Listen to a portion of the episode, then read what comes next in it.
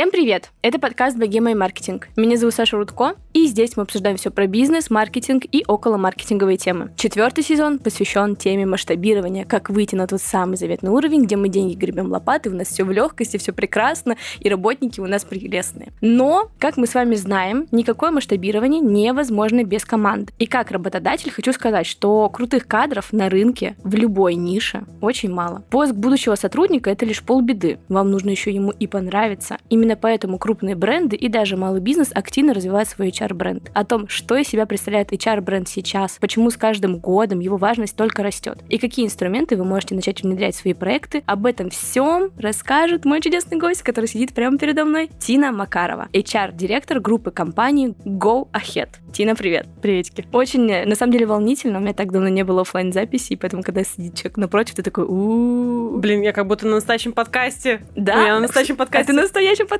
ура! Можно привет маме передать?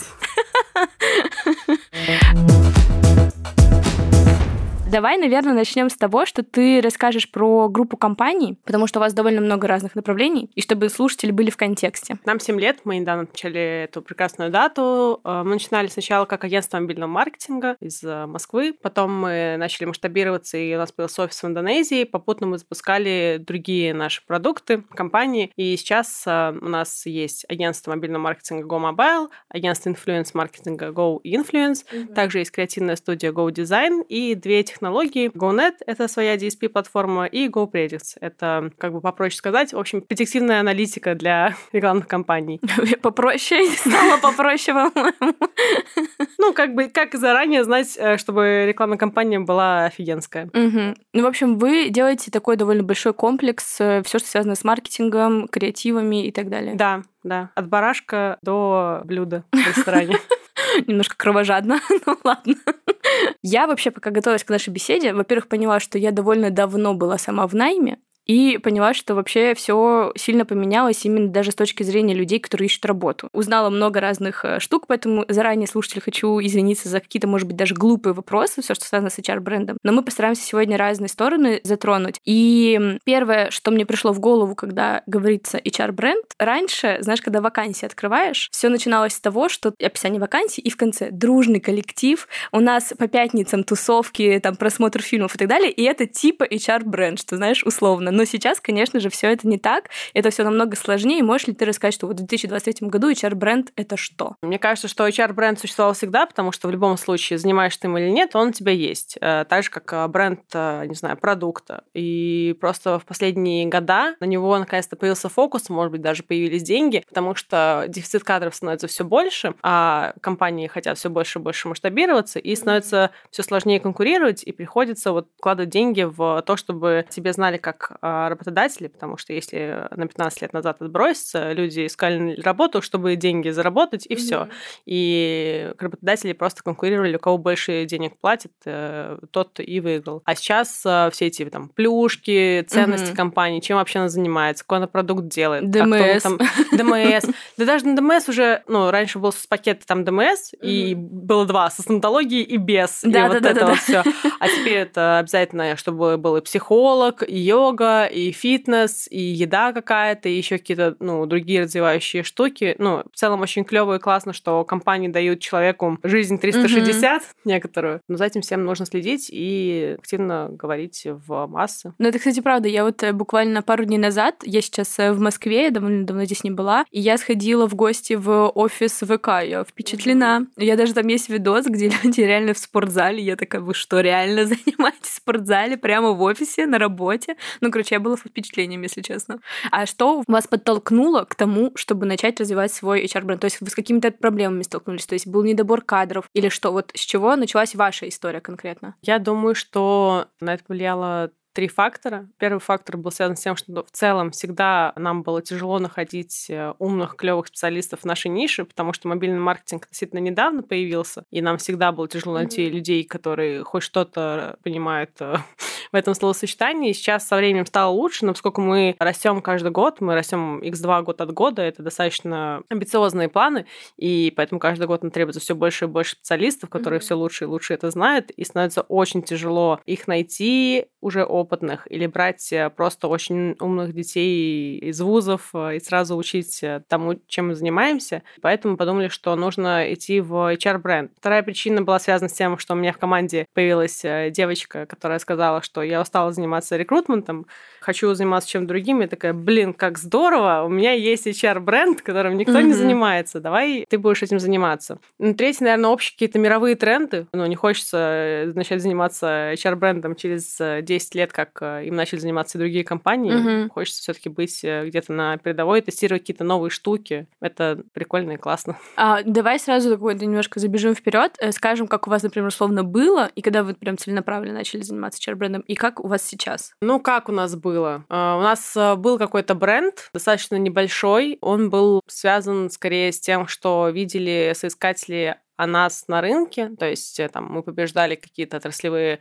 премии, к нам приходили люди, говорили, блин, да мы узнаем вас, у GoMobile, да, там, вы там на индексе первое место занимаете, а мне там друзья про вас много рассказывали, там с вами работали, у вас работали, с вами тусовались, и вот у нас был такой, слава богу, что добрый бренд, при том, что мы, по сути, ничего-то не делали особенно специально, мы просто жили свою просто лучшую жизнь. команда. Да, но у нас, не знаю, мне кажется, у нас э, в целом командная история с каким-то комплексом самозванца, mm-hmm. и вот иногда читаю всякие статьи на VC из серии а как мы научились размещать вакансии на HeadHunter. Вот, ну, какие-то такие, я смотрю, думаю, да блин, как можно этим хвастаться?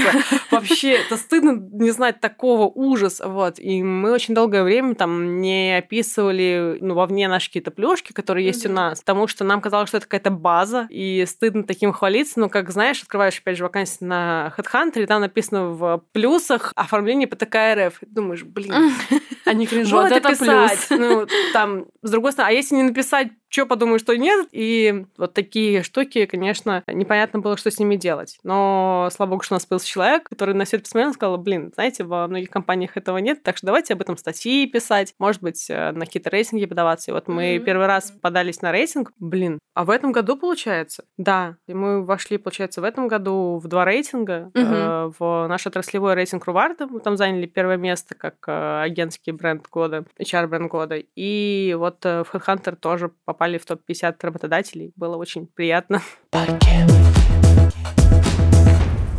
Слушай, а вообще с чего начать формировать свой HR-бренд? Ну, то есть э, какую-то нужно аналитику провести, какие-то, не знаю, внутренние опросы, что вообще, с чего начать? Просто вот я думаю, у меня есть тоже команда, она у меня небольшая. У нас нет текучки, поэтому меня никогда даже в жизни не думала о том, что нужно заниматься HR-брендом. Единственная вакансия, как всегда всем э, во всех выпусках это говорю, у нас СММщик. Вот это единственная вакансия, которая у нас просто со всех сторон вытекает. Все остальные у нас только наш увеличивается. Но вот я когда сидела, думаю, так, а вот если вдруг я хочу начать развивать HR-бренд э, студии Богем. С чего начать? Мне кажется, что для начала нужно оцифровать то, что есть сейчас, ДНК компании. И из этого ДНК компании понять, э, какие есть плюсы, вообще кого вы хотите к себе привлекать. Потому что можно, можно врать и говорить о том, чего у вас нет, и привлекать не целевую аудиторию. Ну, то есть э, ты же в любом случае хочешь не просто, чтобы все в мире знали, что вот есть вакансия mm-hmm. у тебя, да, да, а чтобы люди, которые близки к тебе по духу, которые поймут, как клево у тебя работать, узнали о том, том, какая ты классная, и пришли. Поэтому чем лучше описание в этом Тиндере, тем лучше. Который а, ушел из Блин, да. А вот ценности, да, вот ты говоришь, нужно описать, это вот про это, что ты описываешь себя именно с ценностных качеств? В том числе мы начали этот путь неосознанно, но достаточно давно мы в какой-то момент э, посмотрели нашу команду, подумали, блин, вот мы не топ-1 агентство mm-hmm. в мире, ну, мы очень на жестком рынке играем с тогда еще не ушедшими сетевыми агентствами, мастодонтами. Мы думаем, блин, ребята, а что вы нас забыли? Вообще, что к нам пришли? Почему остаетесь каждый день? Ну, понятное дело, что вам какие-то оферы прилетают, каждый день рекрутер какие-то пишет. И мы их всех опросили, спросили, а что вы тут забыли? Что для вас наша компания? Вот, у нас получилось такое супер большое облако слов. Мы делали контент-анализ, анализ, mm-hmm. вычислили, что есть какие-то семь ценностей, из которых люди с нами остаются работать. Они вообще откликнулись э, нам. Мы каждый год э, на страцессии ходов такие, блин, может быть, ценности устарели, нужно переделать, нужно перепридумать. Но пока как-то мы смотрим, и снова появляются все те же семь ценностей. А ты можешь перечислить хотя бы часть? Я могу все. То, что ты все наизусть знаешь? Конечно, кем была бы HR-директором? Ну, у нас семь ценностей, я их не помню, но звучит, как будто я их сама придумала, навязала кому-то.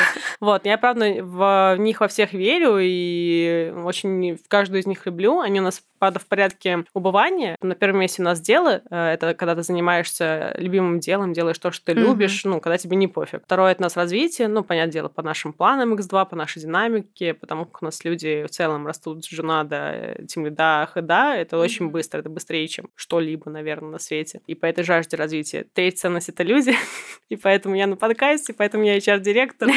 Вот. Мы очень заботимся о людях, я могу об этом разговаривать, э, не знаю, несколько лет, о том, как нам не насрать на них, э, и как мы стараемся быть для них, правда, лучше компании, потому что они лучшие люди для нас. Четвертая ценность того авантюризм — это что-то из серии, блин, а что если сделать криптофонд? А что если просто отправить одного чувака в Индонезию, пусть он сделает там офис? Ну, получится, не получится. Мы очень много постоянно рискуем, просто потому что мы вот такие ребята не очень сейфовые, но хотим все на кон поставить. Может быть, проиграем, но, может быть, выиграем. Это mm-hmm. очень классно. Вот, еще у нас есть одна ценность эм, — дом. Она немножечко отражает и наши отношения в команде, коллективе. Мы там э, все достаточно по-домашнему себя чувствуем, ведем. Э, не хочу говорить, что мы как семья, потому что у нас 30 человек, но есть какие-то такие домашние вайбы. Еще одна ценность — это кайфы. Она тоже про то, что все, что ты делаешь, оно должно быть э, ну, с наслаждением некоторым, с кайфом. И если ты клево фигачишь, ты клево отдыхаешь. Вот, mm-hmm. мы всячески за, ну, за то, чтобы наслаждаться всем, что в твоей жизни происходит. И последняя наша ценность — свобода. Нам она, правда, очень важна, очень нужна нужна. Мы не хотим, чтобы кто-то нам навязывал, как там жить эту жизнь. Стараемся всегда нашим сотрудникам говорить, блин, ребята, вот мы вам предложили сделать так, вы можете сделать по-другому, пожалуйста. В общем, угу. максимально даем а, свободный вайб. Это были все семь ценностей. Блин, ну вообще звучит э, круто. Хочешь у нас работать? У меня есть свой бизнес, извини. А если говорить про инструменты, что есть инструменты HR-брендинга вообще? Я даже, если честно, без понятия. Это вакансии, это какие-то статьи. То есть это в целом все инструменты маркетинга только в HR. Да, на самом деле так и есть. Есть, кстати говоря, про HR-бренд, есть э, нативная интеграция Марчара. Э, это направление, оно давно уже существует. По-моему, есть целая компания, которая так и называется. Они как раз про то, как использовать маркетинговые инструменты в HR. И в целом э, весь набор рекламы, который есть сейчас, он весь э, способен приносить пользу именно HR-бренду. Это очень классно и клево, потому что у тебя есть mm-hmm. бренд продукта, есть HR-бренд. Иногда ты можешь усилить и, например, запустить одну рекламную кампанию, которая усилит твой HR-бренд, твой бренд продукта. И, ну, а если у тебя есть большая необходимость в усилении HR-бренда, но при этом сильная команда маркетинга, ты можешь это сделать в достаточно сжатые сроки, потому что команда маркетинга уже знает, как продвигать твой продукт, поэтому mm-hmm. сможет продвинуть HR-бренд. Да, я тоже, кстати, читала, когда статьи до нашей с тобой встречи, там как раз тоже было, там типа топ-10 ошибок, которые совершаются в HR-бренде. Первая ошибка — заставлять HR заниматься маркетингом. И ты такой, да, блин, какая клевая мысль. Да, есть такое. Не, у нас э, есть HR, которые интересуются маркетингом, но да, на всяких конференциях тоже часто слышу вопросы серии «Кто должен заниматься в компании HR-брендом, HR или PR?» Ну, тот, кто хочет, тот и занимается, на самом деле.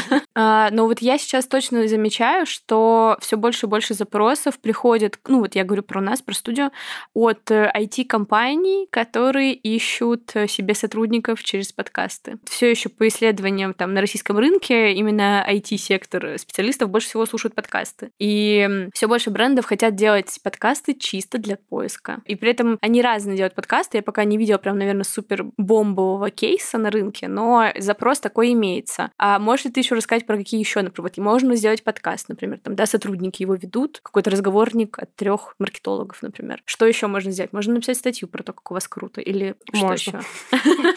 Давай ты будешь перечислять и буду говорить, можно или не можно. Ну, расскажи, что вы делаете. Ну, в первую очередь, это отраслевые конференции, выступления на этих отраслевых конференциях, э, отраслевые рейтинги, тоже там подкасты на Ютубе, всякие шоу-каналы, статьи. Еще мы делаем ну, ладно, это база, ярмарки вакансий. Ну, к сожалению, рекламу таргетированную уже нормально не поделаешь. Хотя mm-hmm. я тут недавно разгоняла, что может все таки попытаться в Одноклассниках. Ну, тряхнуть. Там все таки все меняется. Может быть, э, молодое поколение там тоже сидит. Угу. Ну, таргет еще может запустить все, что извне, если у вас удаленная работа, например. Да, можно, но опять же, ну, не поставишь же гипергео весь мир. Это правда, это правда. Давай еще поговорим про такой инструмент, как э, сайты с отзывами на работодателей. Я просто, когда гуглила, я не знала, что такое бывает. Я даже нашла какой-то есть Dream Job и так далее. В общем, я, конечно же, сразу загуглила так, студия подкастов Богема, там про нас пока ни одного отзыва. Но я подумала, блин, нифига себе, я в свое время даже не знала, что такое можно искать. И по-любому это используют как инструмент. Вы его используете, как это вообще работают да. все эти отзывники? Блин, э, ну ладно, тут я люблю хвастаться, когда меня спрашивают. Когда они спрашивают, не люблю. Спасибо, что спросила. В целом, э, сайт отзывики — это первый инструмент, правда, HR-бренда. Я о нем вообще забыла, потому что у нас он в порядке. Но когда работодатель не очень. Первое, что делает сотрудник, он пишет, что работодатель говно, не идите сюда. И когда человек э, приходит на собеседование, он до собеседования гуглит компанию, он смотрит, какой у нее Инстаграм, какой у нее сайт, вообще он рабочий, не рабочий, mm-hmm. это вообще Шарашкин контора, не Шарашкин контора. И там, э, ну, на первой страничке Гугла точно будут отзывы на всяких э, сайтах-отзывиках. И если там будет хотя бы один отзыв из серии «Мне зарплату задержали», этот человек, возможно, не придет, скорее всего, не придет, потому что, ну, это полная жесть. Но мы смотрим за нашими отзывами, просто мы никогда там не лили мотив, не заказывали ничего, mm-hmm. потому что у нас нормальная комьюнити, и мы не делаем жесть. Поэтому просто наших сотрудников иногда просим, если вам все ок, можете оставить отзыв. Но как-то жестко в это не упарываемся и не пишем, типа, вот, конкретно это напиши, мы все написали текст, поэтому в целом, если нас почитать, там супер разные отзывы, есть и плюсы, и минусы, и тут еще очень прикольно, что мы это используем как и инструмент для внутреннего HR, то есть mm-hmm. у нас сотрудники дают обратную связь и внутри компании, но иногда они дают обратную связь и на этих сайтах отзывиках, там, что mm-hmm. можно было улучшить. И я как-то села, прочитала, прочитала, увидела, что чаще всего случается, что хотелось бы... У нас бальная система соцпакета, и сотрудникам больше хотелось иметь возможность эти баллы зарабатывать. И вот мы сделали некоторую реформу, чтобы сотрудники могли эти баллы начать зарабатывать. И я надеюсь, стали еще лучше отзывы оставлять на сайтах отзывиках. Слушай, блин, значит, это знаешь, как есть сайты iRecommend, где ты тоже все смотришь на свете, да, здесь э, то же самое. HeadHunter же купил Dream Job, насколько я помню. Mm-hmm. И теперь, когда ты на HeadHunter заходишь на вакансию, там еще сразу же написано, какой у него рейтинг на Dream Job у этого работодателя. Ого. Да, то есть если раньше можно было как-то игнорить, надеяться, что человек э, ну, тупой не погуглит, теперь ну, намного сложнее спрятаться. Но вот еще мне хотелось узнать про премии. Это реально настолько важный инструмент, все вот эти отраслевые премии, и как понять, что вот эта премия супер, а вот эта премия не очень? Для меня это важно. Но это как будто ты что-то делаешь, делаешь, работаешь, работаешь, и вот наконец-то ты получил, э, ну, статуэтку. Угу. И, доказал, как что Оскар ты... такой, знаешь? Да, да, это реально как Оскар. Э, мы с этим Рувардом просто неделю тусовались, вот так каждый сфоткался в руке с этой статуэткой черной, просто верещали, орали. Я слезинку даже пустила, вот. Очень много плохих рейтингов, но как и везде, как узнать, что они плохие, возможно, спросить у людей, знают ли они про них, вот. Я супер не люблю рейтинги, супер не люблю даже, э, как-то сказано, мелко, где они такие, вот, заплатите 100 тысяч рублей и будете там на три строчки. Ну и чё? Ну, спасибо большое большое. Поэтому, наверное, нет. Но мне кажется, что рейтинг от HeadHunter это опять же база. Вот, это основа. А всякие рейтинги, где там вышел один человек, придумал, о, я тебе рейтинг сделаю, буду всех оценивать, а потом просить у всех денег. Ну, нет. А это красивые мероприятия, куда вас приглашают, вручают красивые статуэтки, это что-то такое? Да, Вау. да. Это, это прям клево. Да, можно нарядиться. Можно принарядиться. А если мы говорим про развитие HR-бренда через личность, это вообще есть такое, то есть, например, есть руководитель, который активно везде выступает, и там, да нет, нет, где-нибудь на слайде скажет, ну, можете еще и поработать у нас, вот я такой клевый руководитель, приходите. Опять же, это история работы с визионерами, с амбассадорами бренда.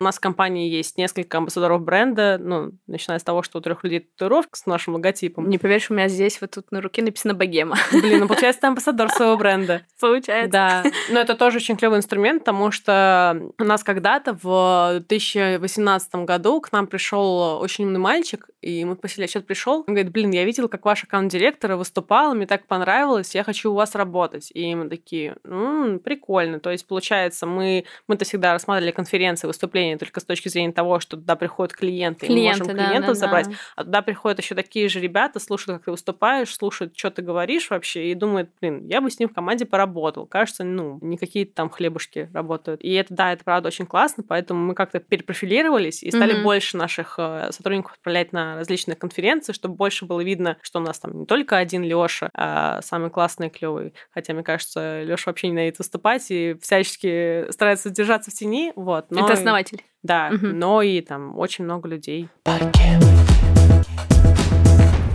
Я вспомнила кейс, я читала как раз э, от э, банка «Точка», и у них э, такая статистика, что 48, кажется, или 50 процентов их сотрудников — это их друзья, братья, сестры, кто-то... Короче, все друг друга приводят. Я подумала, блин, как круто. И это же тоже про какую-то историю про внутренний HR-бренд, и как в этом случае все работает, как, как наладить так коммуникацию со своими сотрудниками, чтобы они еще и приводили всех к тебе работать. Ну, зависит от того, какие у тебя вакансии открыты, если у тебя вакансии серии там супер синие разрабы, то, возможно, их братья и сестры не совсем подойдут. Но в целом, если у тебя открытая комьюнити, ну, еще есть многие компании, которые просят того, чтобы работали муж, женой, брат, сестрой и вот это все кровные родственники. У нас мы не против. У нас тоже все приводят своих друзей, кто может, а кто не может, находит друзей и снова приводит.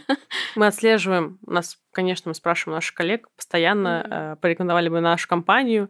Вот, там часто есть ответы типа два, и мы идем спрашиваем, блин, а почему два? Он такой, ну, у меня уже нет друзей, которым я могу порекомендовать. Мы такие, блин, спасибо, конечно, но двойку больше не ставь, ты нам статистику Обидно. портишь, да.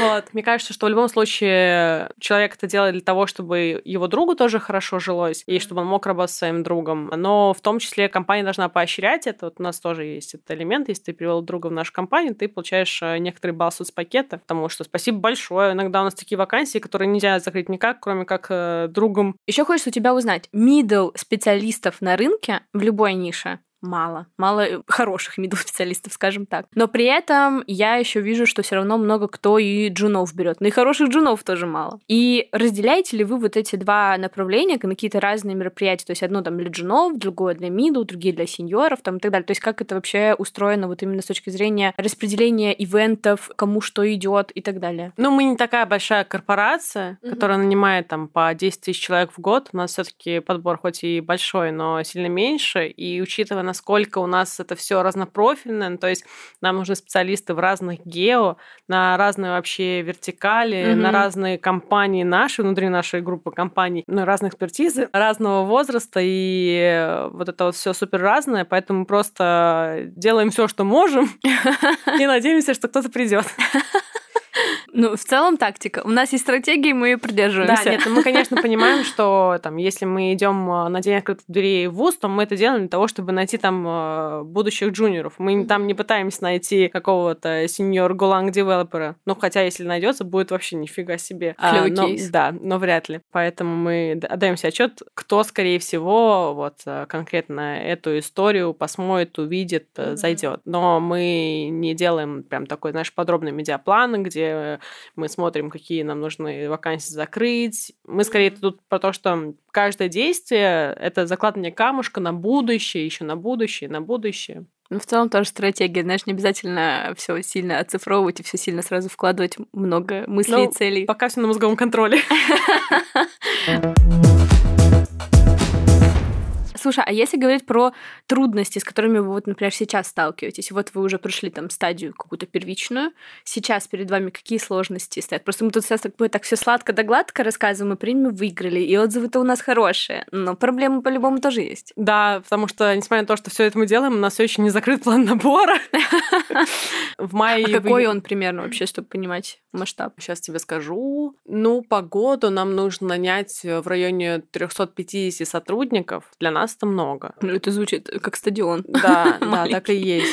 И тут, конечно, нож в печень произошел, когда просто май-июнь тупо пустой рынок. У меня просто мы везде осмотрели, мы везде искали, никто не искал почти работу, мы, у нас почти никто не выходил в мае-июне, мы в какой-то момент прям обосрались жестко. Мы подумали, что, во-первых, Headhunter сдох, а, замены нет. А всякий сервис Буду и так далее вы не пользуетесь? У нас есть страничка на H-Teams, ну, мы как бы там подтусовываемся около вот этого Буду, но это все равно не такой канал, да, прям для привлечения сотрудников. Мы в Telegram телеграм-каналах тоже постимся и что только не делаем, вот. Но все еще один из самых конверсирующих э, инструментов — это HeadHunter. Ну и, кстати, зачем еще нужно устраивать HR-бренд? Я очень не люблю хантинг как таковой, когда ты просто доходишь к человеку с ноги и такой, давай у нас работать. И он mm-hmm. такой, нет. Ну, потому что зачем ему у вас работать? И смысл не очень понятный. А вот ребята, которые откликаются сами на HeadHunter, они, как правило, там пишут в спроде, я про вас 10 тысяч лет знаю, там подписан на вашего SEO в Инстаграме,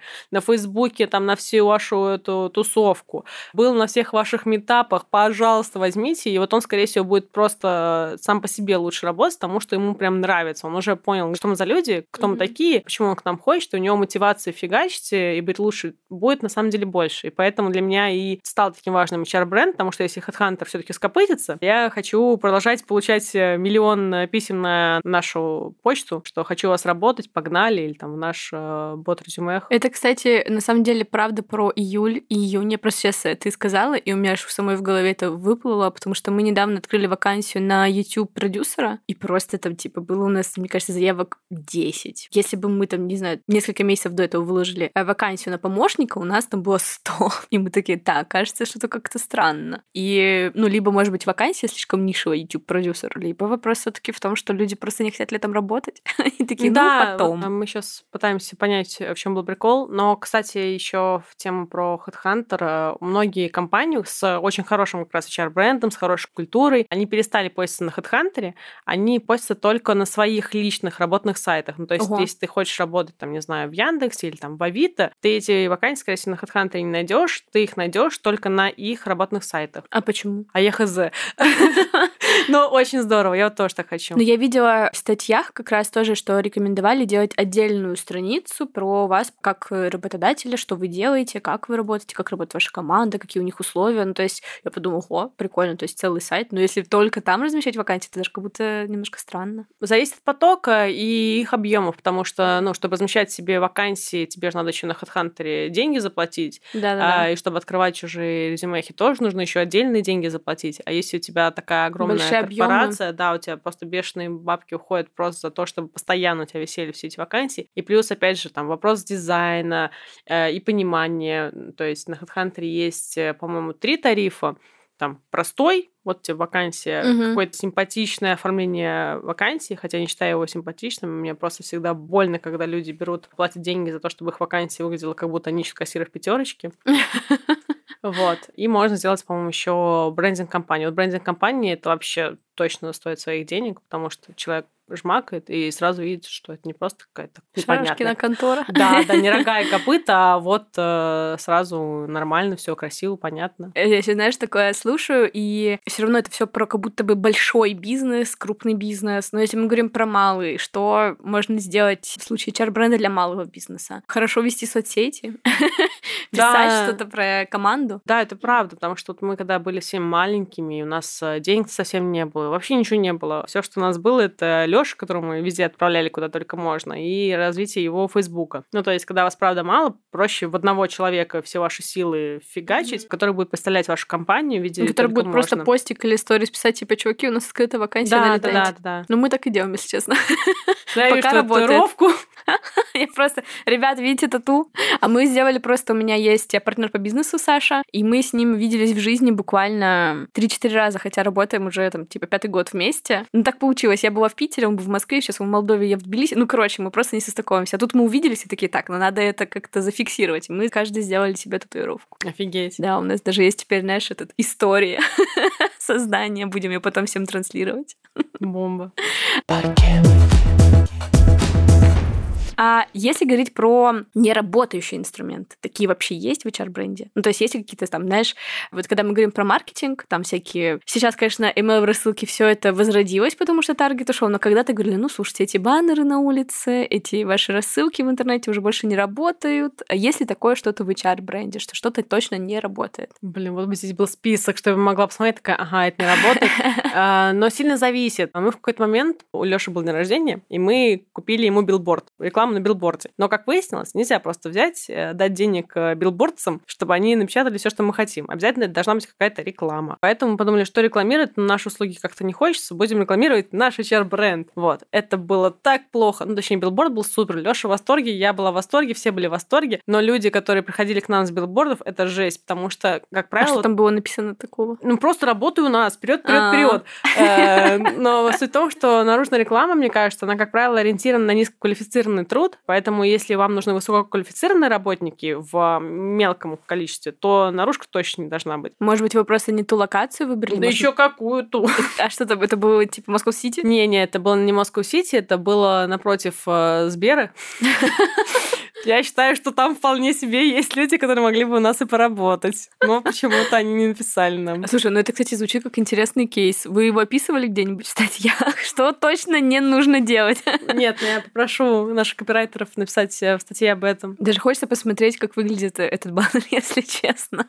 Я тебе покажу. Ну, очень-очень, в общем, да, не рекомендую. Что еще может не работать? Твоему мнению? Ну, я не очень... Блин, у меня есть забавная история, просто жесть. Короче, в 2000, да, наверное, это был 19 ну, наверное, год, я запускала рекламную кампанию ВКонтакте на нашу вакансию. Попросила помочь мне, но все таки запускала это все сама. В общем, хотелось потратить, там, не знаю, 300 рублей, получить какие-то просмотры, что-то еще. Запустила рекламную кампанию, ложусь спать, просыпаюсь утром, там, блин, просмотры, дофига какие-то комментарии жесткие, думаю, что произошло? Я открываю этот кабинет, там там 30 тысяч рублей потрачено. Ну, ты представляешь, мы тогда вообще были маленькими, просто малютками. Тогда еще, не знаю, может быть, доллар по 30 был, но уже не был, ладно, был уже там по 60. Но все равно я просто сижу, думаю, блин, страшно, пипец. Меня сейчас уволят за эти 30 тысяч рублей. И суть в том, что, несмотря на большое количество просмотров, комментариев, мы нормально там таргетировались. Э, ну, ну 30 тысяч, конечно. Да, но при этом не на пчеловодов. Как бы были люди все таки типа IT. Но ни одного человека, конечно же, не пришло и даже не откликнулось на вакансию, даже не запроцессилось. Ну, то есть я 30 тысяч рублей реально просто... А что с тобой, рулетку... руководитель, все норм? Ничего не было с тобой Они угорали, сказали, что я как так могла сделать, что не посмотреть. Вот. Что теперь я понимаю точно, как себя чувствуют медиабайеры, которые забывают установить лимиты по бюджету и потом просыпаются. Ну, это мощный кейс. Да. Вы лида в итоге нашли. Ну, не лида, в смысле, работника в итоге нашли. И, получается, его стоимость сразу 300 тысяч, знаешь, была. Типа того, да. Ну, самое плохое, что, скорее всего, он просто откликнулся на HeadHunter. Обидно. Слушай, мне кажется, что у вас получилась э, очень клевая и такая легкая беседа про HR-бренд. Захотелось срочно пойти ее делать, свой HR-бренд. Кстати, да, ребят, если что, у нас вакансия YouTube-продюсера все еще открыта. Либо вы можете, кстати, посмотреть по ссылке в описании, может быть, у ребят тоже есть что-то открытое вакансии. Возможно, самые клевые работники у нас в подкасте, возможно, кто-то придет к вам, будет, кстати, клево. Потом поделитесь со мной, если кто-то пришел. Я тебе точно скажу стоимость подбора. Дорогие слушатели, большое спасибо, что вы были с нами. Обязательно оставляйте отзывы, э, комментарии, ставьте звездочки на Яндекс Музыке. В общем, любым образом поконтактируйте, пожалуйста, с подкастом, потому что это все помогает в итоге продвижению. Тина, большое спасибо тебе за разговор. Тебе спасибо большое. Ура! Все, всем пока! Пока.